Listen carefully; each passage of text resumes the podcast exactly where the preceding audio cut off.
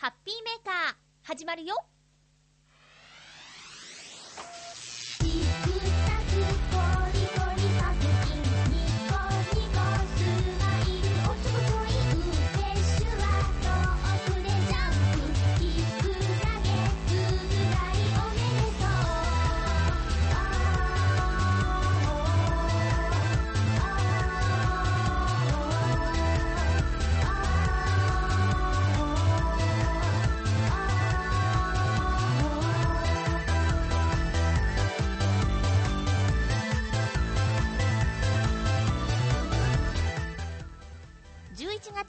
月1日まゆっちょのハッピーメーカー。この番組はハッピーな時間を一緒に過ごしましょうというコンセプトのもとチョアヘヨ .com のサポートでお届けしております。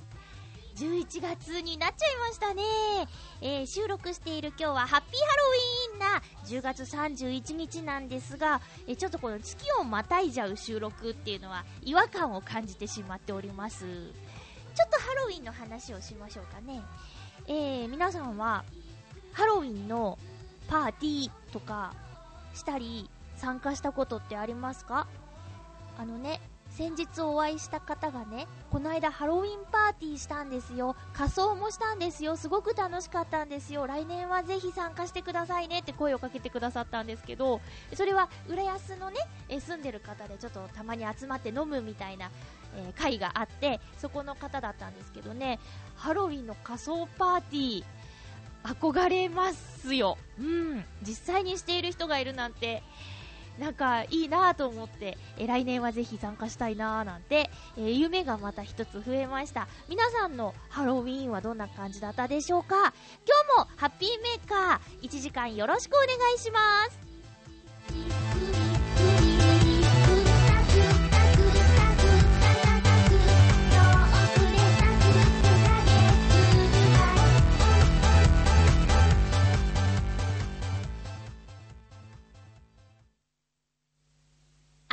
まして、ハッピーまゆっちょこと、あませまゆです。えー、っとね、さっき気づいたんですけど、手の甲に切り傷がある。なんでやろう？どこでやったんやろう？あの、もうかさぶたになってるんですけどね。え、なんでこんなところに？っていう、えっと、右手の人差し指と中指の、こう、拳作った時にちょっとボコってなる骨があるでしょ？その骨と骨の間にピュイってね、えー、っとね、1.5センチぐらいの、シュッっていうかさぶたがあるんです。いつやったんだろう気づかなかった。あー、ということで、まゆっちょです。なんだろうね、本当に。え、11月に入りましたよ。皆さんお元気でしょうか？え、私は、えーっと、読書12冊、1年間で12冊読みますという目標を立てた読書がえピンチだというお話をね、この番組でもしたんですけれども、えー、あれから、ん、何週間か経ってですね、今のところ、あと、1、2、3、あと4冊かな。うん。2ヶ月で4冊。半月に1冊。いけるかな？ねえ。えちなみに、えっ、とね、一番最近読んだ本は、心を整えるっていう、あのはす、えっ、と、サッカー選手が書いたやつです。誠さんが書いたやつです。いやーそうなの。あのーでね、なんでその本を買ったかというと、えーっとね、王様のブランチかな？何かで紹介されていて、で、気になって。で、元は、あの会社にね、ちょっと若くしてリーダーやってる男の子がいてね、ちょっとね、あのやっぱ若いんですよ。いろんな意味で。で、彼にプレゼントしようと思って、うざいね、これね。えーそういうちょっと、もやもやした時にね、あ、そういえばそんな本紹介してたなと思い出して、買ったんです。だけど、まあ、話題の本だし、えー自分でとりあえず読もうと思って、読んでからプレゼントしようと そう、プレゼントしようっていうのもね、本当に、ちょっと、何様だよって感じするんですけどね、自分のことをね。えー、その時はなんかそういう、イライラしていたんですね。これでも読めって突きつけてやろうなんて思ってたんですけども、まあ私が読むスピードがとっても遅くって、えーその、これでも読めっていうテンションじゃなくなっちゃったのでね、えーずっとうちにあるんですけど、あのーこの、心を整えるっていう本は、えー全額、えあの、3月の震災に遭われた方々のための、え募金になりますと。寄付しますということで全額ですよ。ねそういう意味でもね、え本を買って読んで、えー生きるためのヒントをいただき、そして、世のため、人のためにもなるという素敵な本でした。長谷部選手だよね。長谷部誠だよね。合ってる？そう、心を整える。えー割とね、前の話題作、えーずっとね、えー持っちゃってて、で、途中まで読んでて、え最後まで読んだっていう感じで、これで、あと4冊のはずです。もしかしたらあと5冊かな？いや、あと4冊のはずです。はい。いけるかな？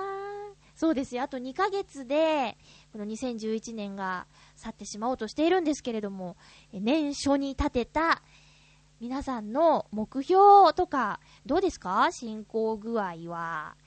えーそうだな。私、言ったか言わないか忘れたんですけど、あの、自分の中では、こう、現状打破というか、まあ、停滞から動き出すみたいなのは自分の中でちょっと思っていたことは、えースクールに通い始めることによってですね、動いているのかなと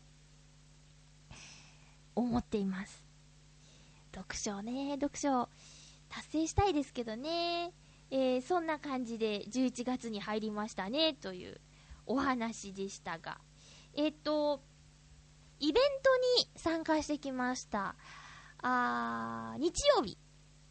10月30日日曜日、浦安の市民活動フェスティバル2011というイベントに、チョアヘヨ .com も参加するということで、えっ、と、ちょっとね、スケジュールがわからなかったので、前もってお手伝いしますとは言ってなかったんですけど、あの、当日、八方美人のめぐみさんのブログを見たら、ひー大変だっていうような内容が書いてあったので、急遽、あの、ちょっとでよかったらということで、頭からじゃないし、最後までもいられなくてよければということで、えお手伝いに行ってきました。えっ、ー、とね、何をするイベントかというと、まず場所ですね。新浦安にある伊東洋華堂。こちらの1階の、えー催事会場で、えー浦安市内で活動しているサークルとか団体がどんな活動してますっていうのを、えー皆さんにご紹介するようなイベントでした。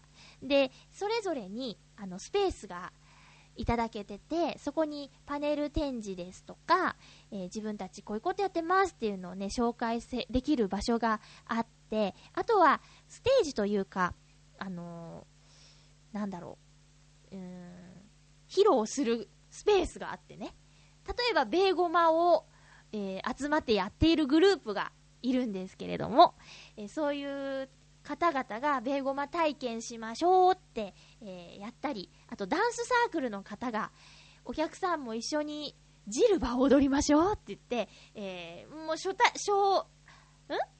初めて踊る方も、えーちょっとずつこうね、踊れるようになって、いろんな曲かけて踊ったりしてて、あとはね、うん、歌や踊り、あったね。あと、ゴスペル、それから、あの、楽器を今まで演奏したことない人でも、簡単にみんなでいきなり合奏ができるんだよっていう楽器を紹介してくださった皆さんがいたりしたんです。さて、そんな中、チョアヘヨ .com は何をしたかというと、えー15時半からのステージだったんですけども、ここで、チョアヘヨを代表して、洋一郎とバチのいつゆの二人が歌をお届けしようっていうステージがね、えーありました。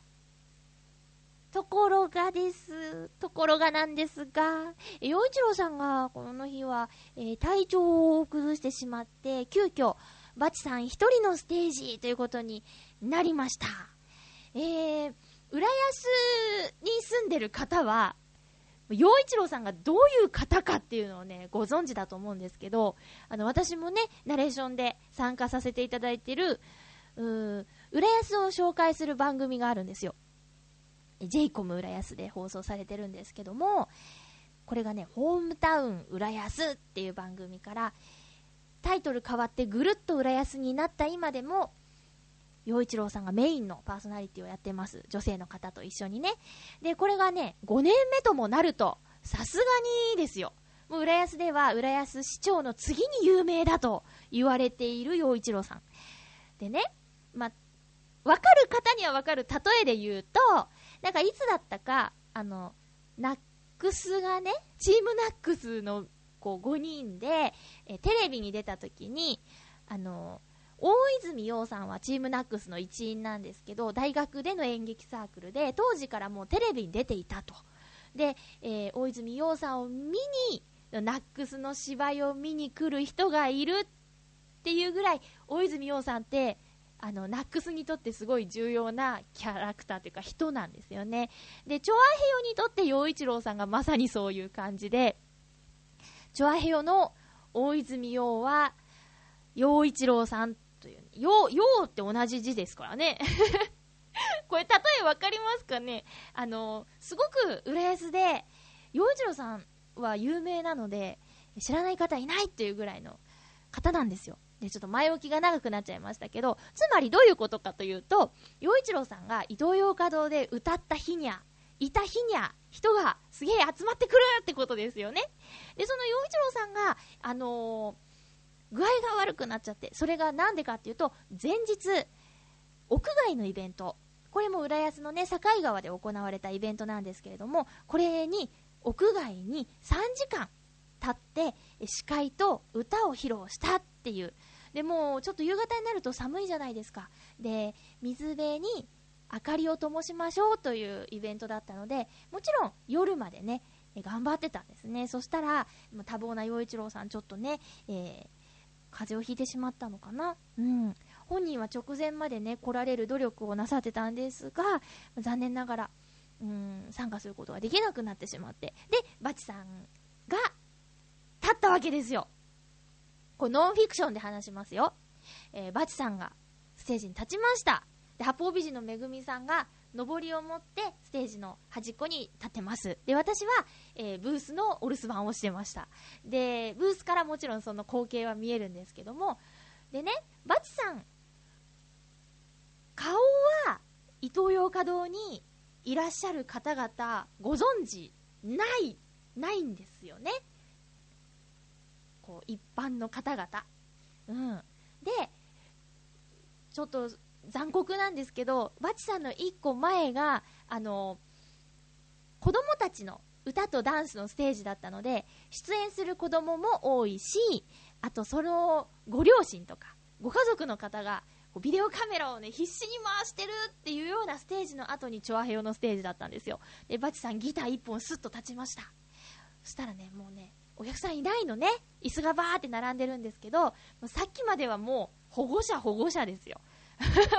ね、ま、それは我が子を収めたいと。可愛かったもん、歌もうまかったし。で、そういう状況から、どなただろうという方がギター一本スッと立ちました。うん。でもね、こっからがドラマチックなんだけど、いざ、バチさんが歌い始めると、多くの人が足を止めて、30分間のステージ、バチさん一人で立ったんですけども、最終的には、お客さんいっぱい。これまさに、バチさんの歌がお客さんを呼んだっていうね、すごいもの見たなって、いいものはいいって皆さんわかるんだなって思いました。で、次の出番を待ってる方々が、あの、ゴスペルのサークルをやってらっしゃる皆さんだったんですけど、すっごい笑顔で拍手してて、はーって、いいっていう、この首の振り方、このって言ってもわかんないですよね。こう、小刻み、はーってなってて、もう同じ仲間としてすごく嬉しかったし、実力があれば、あの、初めて見る方でも足を止めてしっかり音楽を聴くんだなっていうのをね、間近に見て感動しました。えその30分間のステージの合間には、バチさんと、八方美人めぐみさんの、あの、チョアヘを紹介するっていうトークのコーナーもあったんですけどね。これは、あの、私はすごく見ていて面白かったですよ。うん。その中でね、バチさんがね、まあ、あそこのブースにいる、えー、まゆっちょも番組をやってるんですってマイクで言ってくれて、えタイトルはハッピーメーカーって言うんですけど、えーと、えーと、うん、どんな番組だっけなんて言うんでね、あの、聞いてないでしょなんてね、ヤジを飛ばしたりしててね。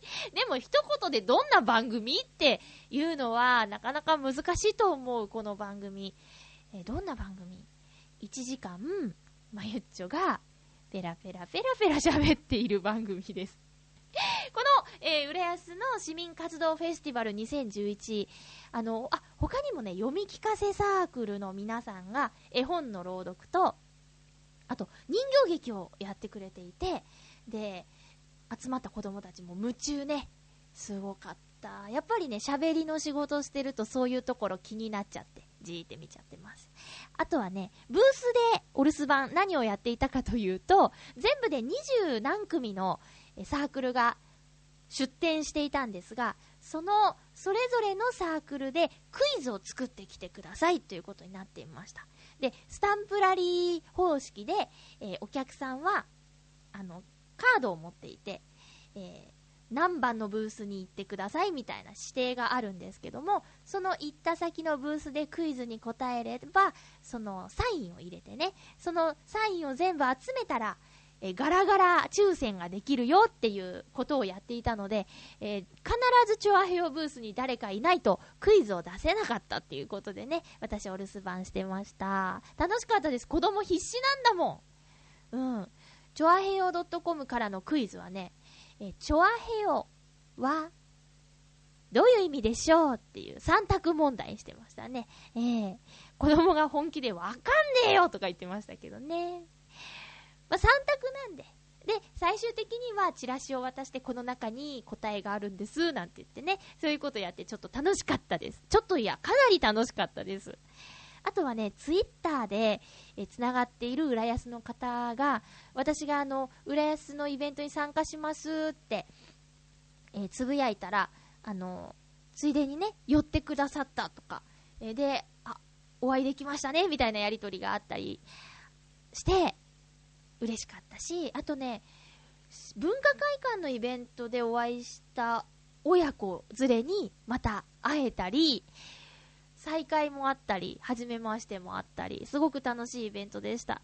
まあこのイベントに関してはね、本当にめぐみさんがね、朝から晩まで、えー大変な思いをされたと思うんですけども、本当にね、あの、皆さんにも見せたかったです。パネルの展示がね、すっごい良かったよ。今までのイベントや、あと、そうだな、取材記事とか、新聞に載ったやつとかがね、バーって、えー壁に貼り付けてあって、あと、チョアヘヨの大きいポスター、あと最新のチラシも置いてありましたよ。え最新のチラシというのは、ちょっと長いですか？後で話そうかな。じゃあコーナーいきます。ハッピーもぐもぐオープニングで20分喋っちゃいましたね。すいません。さあ、ハッピーもぐもぐ。えっとね、CM を見て気になっていたものです。お値段お安く100円。え、片橋はセブンイレブンです。えっとね、ミルク風味の鈴カステラ。あれ、なんだろう。こう、昔の音楽を BGM に、美味しいお菓子ですよって CM するやつがね、優しい雰囲気がとても好きなんですけど、伝わるかしら？えーと、セブンイレブンで買いました。ミルク風味の鈴カステラです。あ、いや、もちろん CM で見てるから知ってるんですけど、鈴カステラって皆さんわかりますかね？一度は食べたことあると思うんですけども、ツートンカラーになっている、こう、口どけ柔らか、ふかふか、パフパフの、えーお菓子ですが、今までの鈴カステラと違うところが、この、カステラの周りを、お砂糖で、こう、コーティング？コーティング？してある。包んである。んですよ。そう。だからね、今まで知ってる鈴カステラは、あの、ふわふわ、もふもふって感じだったんですけど、ちょっとサクふわになってますね。お砂糖のサクッとした食感がね、いいんじゃないかと。いただきます。うん。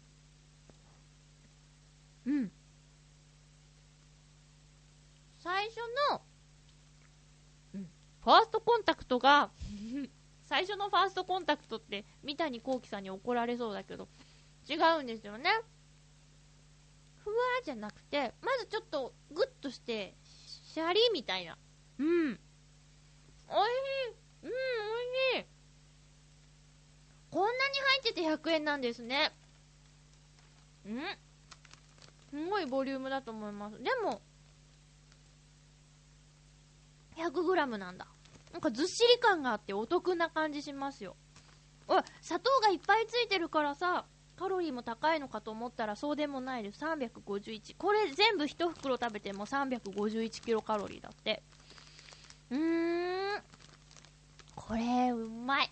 あったかいコーヒー。ちょっとお砂糖少なめのあったかいコーヒーとか、すごい合いそうですね。皆さんもぜひ、ミルク風味の鈴カステラもぐもぐしてみてください。以上、ハッピーもぐもぐのコーナーでした。続きましてはこちらです。ハッピートーク !11 月のハッピートークのテーマは、前半と後半に分かれています。2週ずついきますよ。あ、違った。え2週と3週だっけ？とりあえず前半の2つは、のテーマは、〇〇の秋ということでいきましょう。やっとというか、やっと涼しくて秋っぽい日が落ち着いてきたかなっていう感じがするんですけれどもね。皆さんの〇〇な秋を聞いていきましょう。ハッピーネーム、水なぎさんです。ありがとうございます。まゆちょ、ハッピーハッピー？今週分の収録に間に合わなくても、来週使えるから大丈夫ということで、今朝ね、届いた、届きたてほやほやのメッセージです。ありがとうございます。11月の1週目、2週目のテーマ、〇〇の秋。一般的には、読書の秋とか、スポーツの秋と言われることが多いこの季節ですが、私にとって少なくとも今年の11月はイベントの秋です。というのも、この11月はイベント絡みでの遠出がすごく多く、今にして思えば少し予定を入れすぎたかなぁと反省したりしています。でも最近どうもデブ症になりがちで、せっかくチケットを用意しておいたり、綿密に予定を立てていたイベントの予定を当日の朝にめんどくさいとキャンセルをしてしまうことが何回か発生。私一人だけで行動する予定でしたので、誰に迷惑をかけるということもなかったのですけど。でもこの11月のイベントは友人とも現地で会う予定ですし、そもそも遠出でドタキャンはダメージが大きいので、あらかじめ行くよという宣言をして、ドタキャン防止をしておきたいと思います。笑い。いいですよ。ハッピーメーカーを使ってください。水なぎさんはこれから言うイベントに参加するんだよ。え、まず、11月7日月曜日は、仕事帰りに、舞台、銀河英雄伝説外伝の感激。聞いたことあるぞこれアニメの舞台化ですか？へ。え、11月12日土曜日、13日日曜日は、出た札幌で、フィギュアスケート NHK 杯の、NHK 杯の観戦、まおちゃんが出ますこれは行くでしょう。だって、札幌だよキャンセルしたら、かなりのダメージですよ。11月19日土曜日、あ、この日私の友達の誕生日、えー20日日曜日は、広島県竹原市で、アニメ、玉ゆら、ひ、ひととせのイベント。うーん、知らない。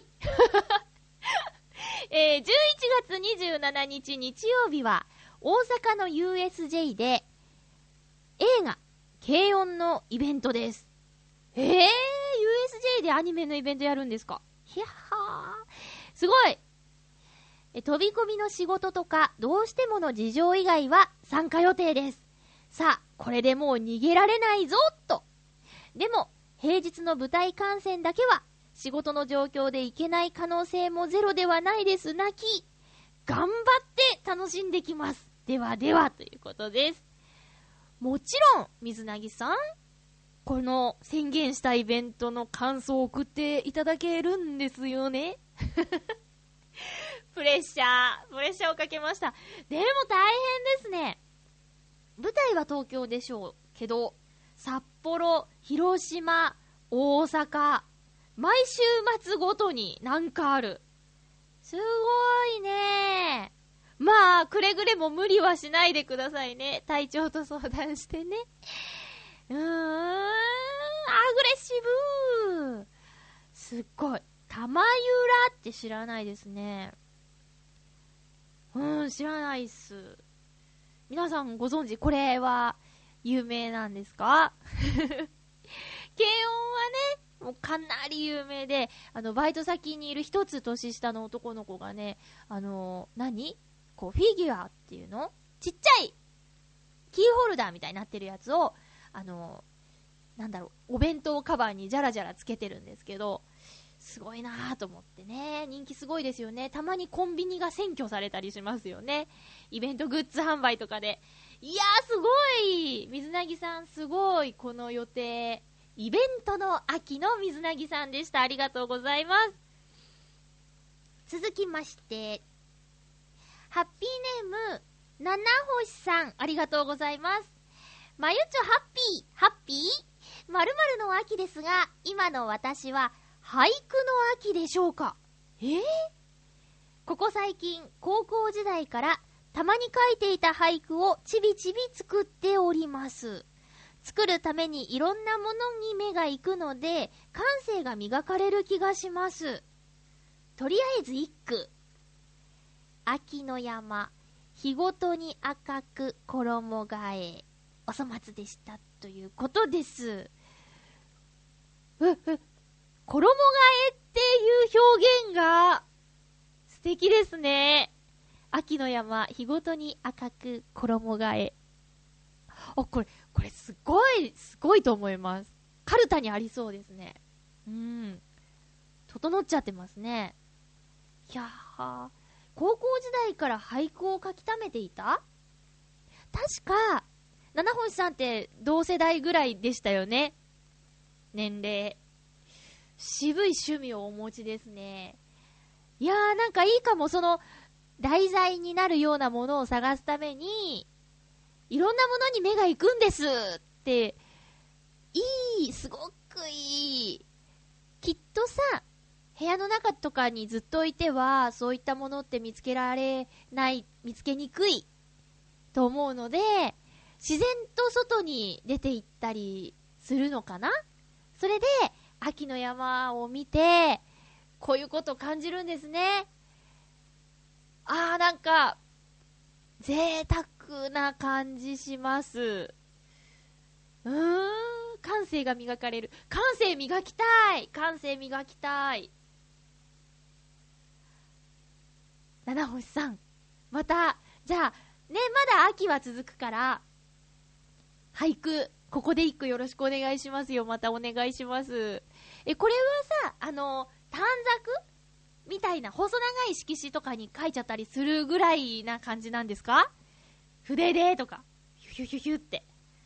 うん。あ、なんかね、最初からちゃんと見たことはないんですけど、バラエティ番組で、俳句募集とか、こう、俳句の大会とかの優秀作品の、えーどっかをこう、空欄にしといて、これ、ここに何が入るでしょうっていう、例えば、秋の山、日ごとに赤く、ほにゃらららって言って、読み上げて、そのほにゃららを当てるっていうコーナーがあって、えーすごくね、その時は楽しかったのを思い出しました。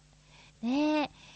もっといいもの、もっといいものと思ったら、言葉をもっと知りたいと思って、えー勉強もするようになるだろうし、日本語をね、増やす、語彙を増やすっていうのは、会話してても使えるし、いい趣味だと思います。俳句の秋。七星さんありがとうございました。続きまして、ハッピーネーム、コージアットワークさんです。ありがとうございます。まゆちょハッピー、ハッピー。え、最近、私は、爆睡の秋です。ぐ ー夜が寒くなったせいなのか、やたら布団との相性が良くなってしまったようで、寝つきが良くて寝起きが悪い。睡眠が深くて長い。ここ数日、そんな感じです。このまま睡眠時間が伸びていったら、最後は冬眠してしまいそうです。さあ、起きなきゃ起きなきゃ起きな。あー、寝ちゃった。え えー、まあ確かにね、気持ちいいんですよね。コジャットワークさんありがとうございます。ほかほかのお布団ね。わかりますよ。わかる。が、えー、まゆっちょは、若干の睡眠不足である。だから羨ましいのである。ねえ、あ、先週話したよね。10時間以上は寝ない方がいいよ。7時間目安で頑張ってみて。ねえ。新しい布団欲しいな。うん。私今、あの、なんだっけな、友達の、声優さんなんですけど、あの、ブログで紹介してたマットレス、いいよってていうことで、ちょっと、それ使ってます。何の情報も今ここにないですね。あのね、最初ね、真空パックで届くんで、あれこんなもんと思って、封を切るでしょ。そしたら、もうもうもうもうって大きくなって、あ、こんな大きいんだみたいなね。なぜかね、シングルじゃなくてセミダブルを買ってしまったんですよ。あの、シングルって大の字になれないじゃないですか。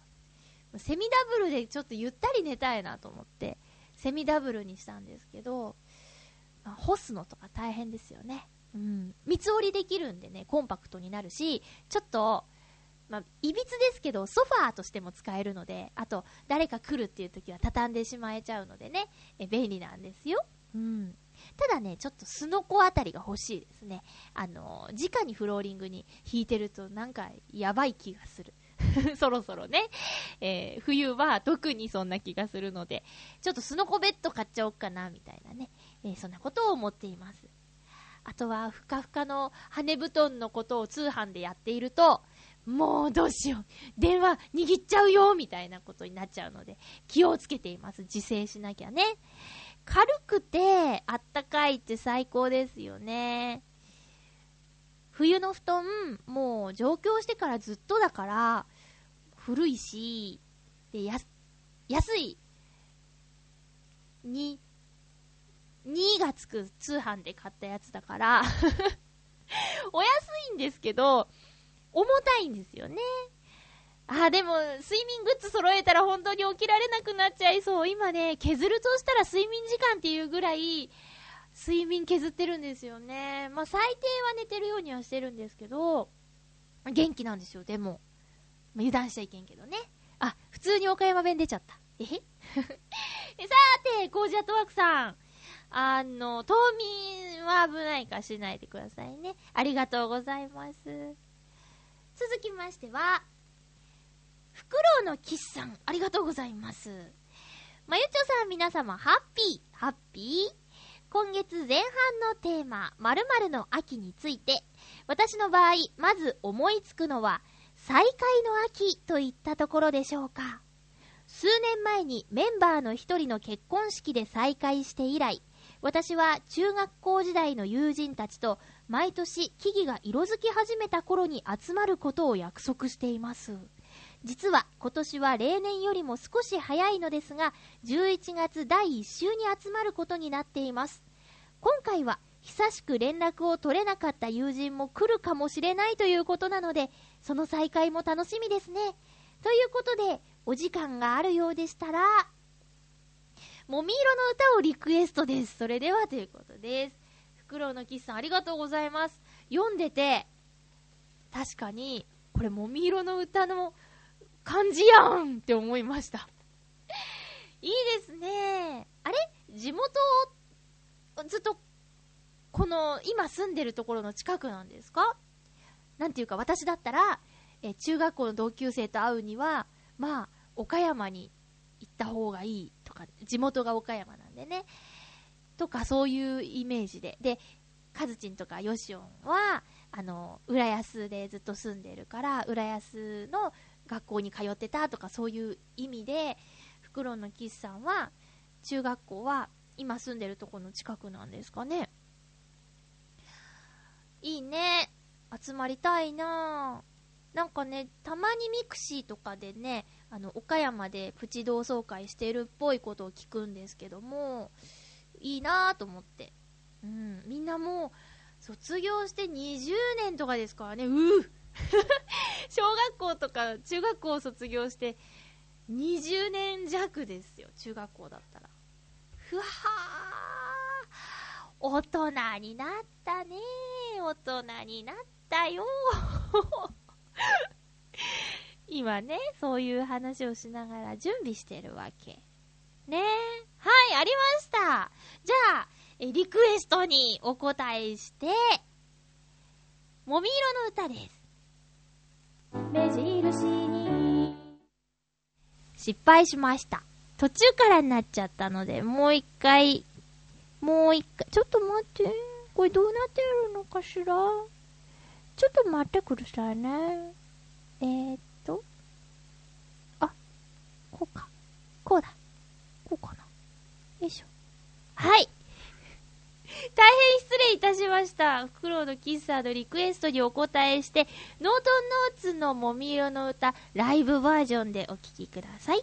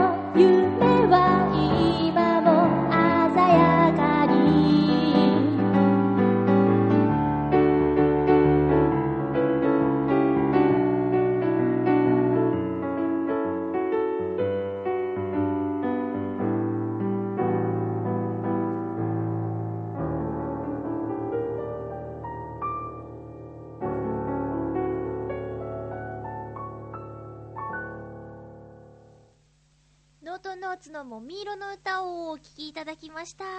えー、と、最初ね、音がちょっと、えーえーちゃんと出せなくて申し訳ございませんでした。さてと、えーと、実は、今、お昼前なんですが、時間的なことを言えば、あのー夜勤終わって帰るときにね、いたじらを聞きながら帰ったんですよ。うん。だからね、最後の方にね、あの、ヨシオンさんがね、カズチンにね、告知することある？って確認したら、ないって言ったんですけど、あるだろうと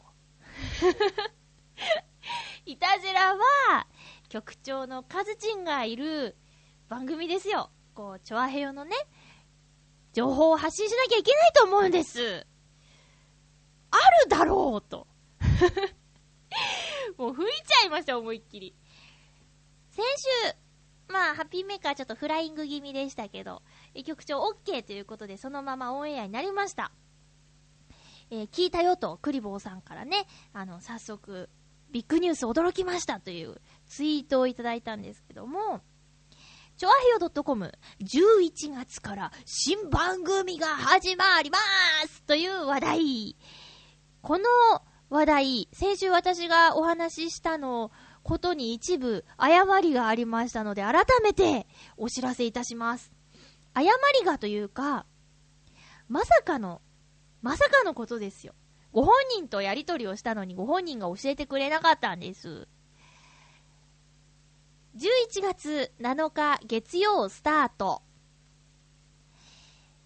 芸人さんの番組です。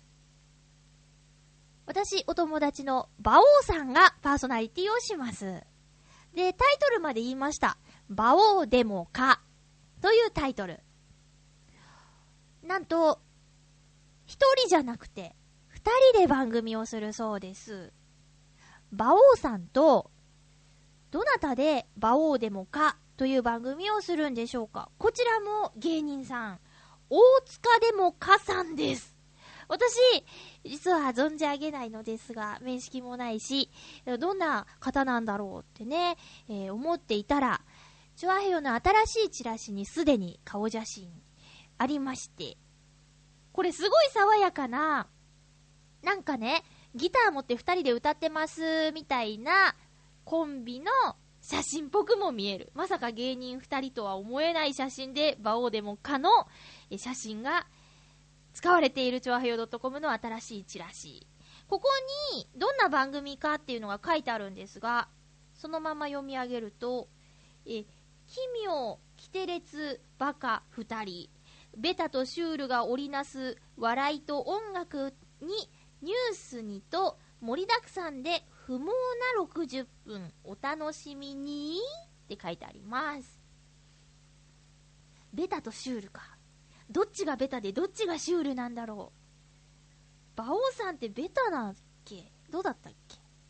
これイベントでね、馬王さんのこと見たことある方もいると思うんですけど、シュール？わかんないです。馬王さんのネタがベタなのか、シュールなのか、わかりません。で、大塚でもかさんは、どうなんでしょうね。こちらもピン芸人同士ということで、またお笑いのね、番組が増えて、私楽しみです。えー11月の7日、スタート。月曜日配信。いたじらと同じ日ですね。馬王でもか、馬王さんと、大塚でもかさん。面白い芸名ですけどね。ぜひ、聞いてください。よろしくお願いします。メッセージもね、新番組楽しみにしてます、みたいなことを、ちょわへよ、アットマーク、ちょわへよ .com の方に送れば、きっとこのお二人に届くと思いますので、えーぜひ応援してくださいね。よろしくお願いします。きっと、一本目からメールが届くと、嬉しいと思うだろうしね。皆さんで、ハッピーにしてあげてくださいよ。頼みましたよ。あるじゃんお知らせ ねえ。ということです。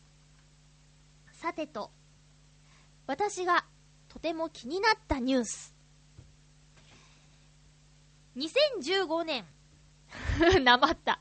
2015年、レゴランド、名古屋にオープン予定というニュース。皆さん、レゴブロック好きですか？私、実際にレゴブロックで遊んだ記憶は、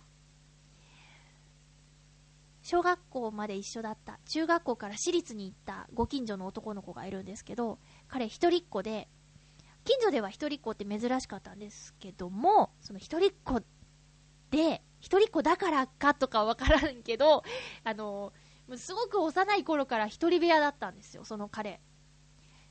えーでね、その、広い一人部屋。ここにね、よく近所の子たちが集まって遊んでたんですけど、ここになんとレゴの街があったんですね。かなり大規模なレゴでできた街が、その彼の部屋にあったんですよ。で、そこで遊ばせてもらったっていうのはね、えー記憶にあるんですが、我が家にあったのはプレイモビルなのでね、えーブロックではなかった。ただ、あのーレゴブロックの CM とか好きで、つい見入っちゃうんですよね。あの、おもちゃがさ、こう、動いてアニメーションみたいになって、でも、ちゃんとレゴブロックなの。そういう CM とか見て、わーって思ってたんですけど、このね、レゴブロックがテーマの、というか、レゴブロックのテーマパーク、レゴランドっていうのがね、えー本家、デンマーク、アメリカ、イギリス、ドイツ、そして来年秋にはマレーシアにオープン、そして2015年、日本に、名古屋にオープン予定っていうニュースです。でね、気になって、ちょっとね、動画とか探してみたんです。レゴランドってどんなところなんだろうって思ったら、まさに、そのアトラクションがレゴブロックでできてますっていうような、あの、ブロックなのでね、刺す、こう、ポッチがあるでしょ？ポチポチがそのままある電車が走ってたりとか、あと飛行機がこうぐるーってなってたり、ジェットコースターみたいなやつも、多分ね、子供が乗れるぐらいのジェットコースターだと思うんですけど、そういうのがあったりね。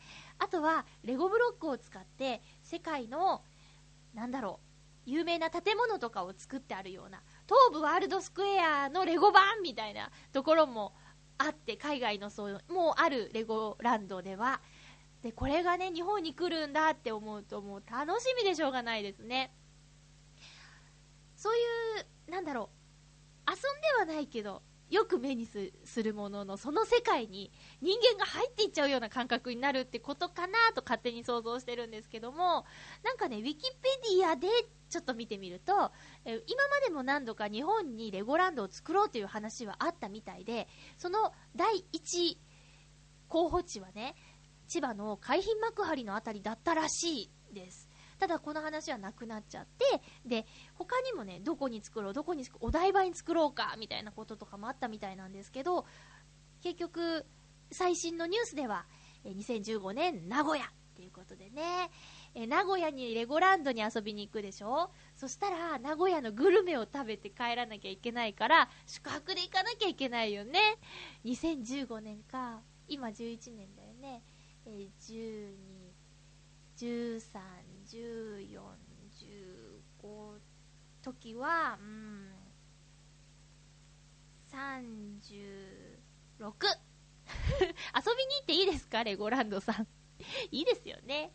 あ、そうそう、あのね、私はあんまゲームしないですけど、あの、レゴのスター・ウォーズ、レゴスター・ウォーズとか、最近見てわーっと思ったのは、レゴハリー・ポッターとかいうゲームがあるの知ってます？あれいいねあれをね、レゴハリー・ポッターをやりたいがために PS3 をちょっと迷ったぐらいにやってみたいかったですよ。やったことある方いますか？あと、レゴインディー・ジョーンズみたいなのもあって、いっぱい種類があるんです。ねえ。そのレゴランド、楽しみですね。えー、っと、あ、そうだ、メール 普通歌をいただいてました。ご紹介しましょう。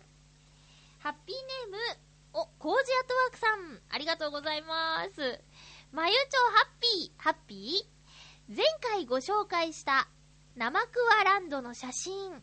あ、あれですよ。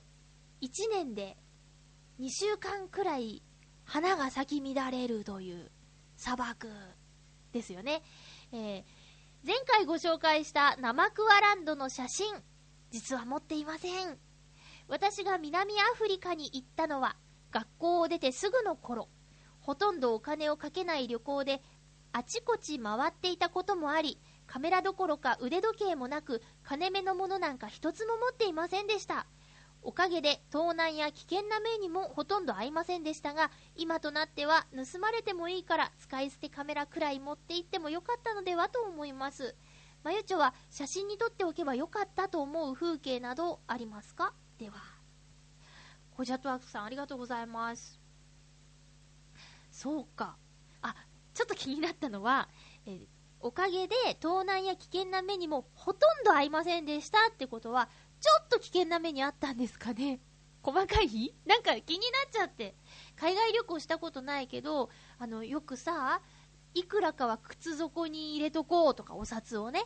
あと、なんだろう、パスポートは首から下げて服の中に入れておこうとか、なんかいろいろね、注意されることあるじゃないですか。あと、昔やってた電波少年のヒッチハイクの旅でたまにさ、カバンごと盗まれちゃうみたいなシーンがあったりして、まあ海外ってね、そういうトラブルに巻き込まれることが多いのかなとか、うん、思ったりしたのです。えーっと、写真に撮っておけばよかったと思う風景。うーん、わーって見とれてしまう風景って、大体カメラに収まってないですよね。あと、まあたえわ、あ、そうだ、写真って言って撮ったとしても、その時の感動は残らないっていうか、な、なんだろう、その見たまんまではないから、やっぱり生がいいよね、みたいな感想になっちゃうのかなって。夕焼けがね、きなんですよ。バイトが夜勤なので、朝焼けはね、割と見るんですけど、あそうだ。で、そうそうそう、夕焼けの時間は、あまり外にいる機会が少なくて、でも最近はね、ナレーションのお仕事の帰り、日暮れが早くなったので、夕焼けを見ることもありますよ。やっぱり綺麗だし、あのー、ねどっかで喋りましたけど、本当に好きなんですよ。太陽がうるうるして、プルプルゼリーみたいなやつ。あれを見れたときは、あ、ちょっと収めたいって思ったりしますよ、写真に。うん。あとは、そう、今ね、言って思ったんですけど、朝日はほぼ毎日見るんですが、やっぱり勤務中はね、カメラを使ってはいけませんので、あ、今撮りたいって思うシーンをよく見ることあります。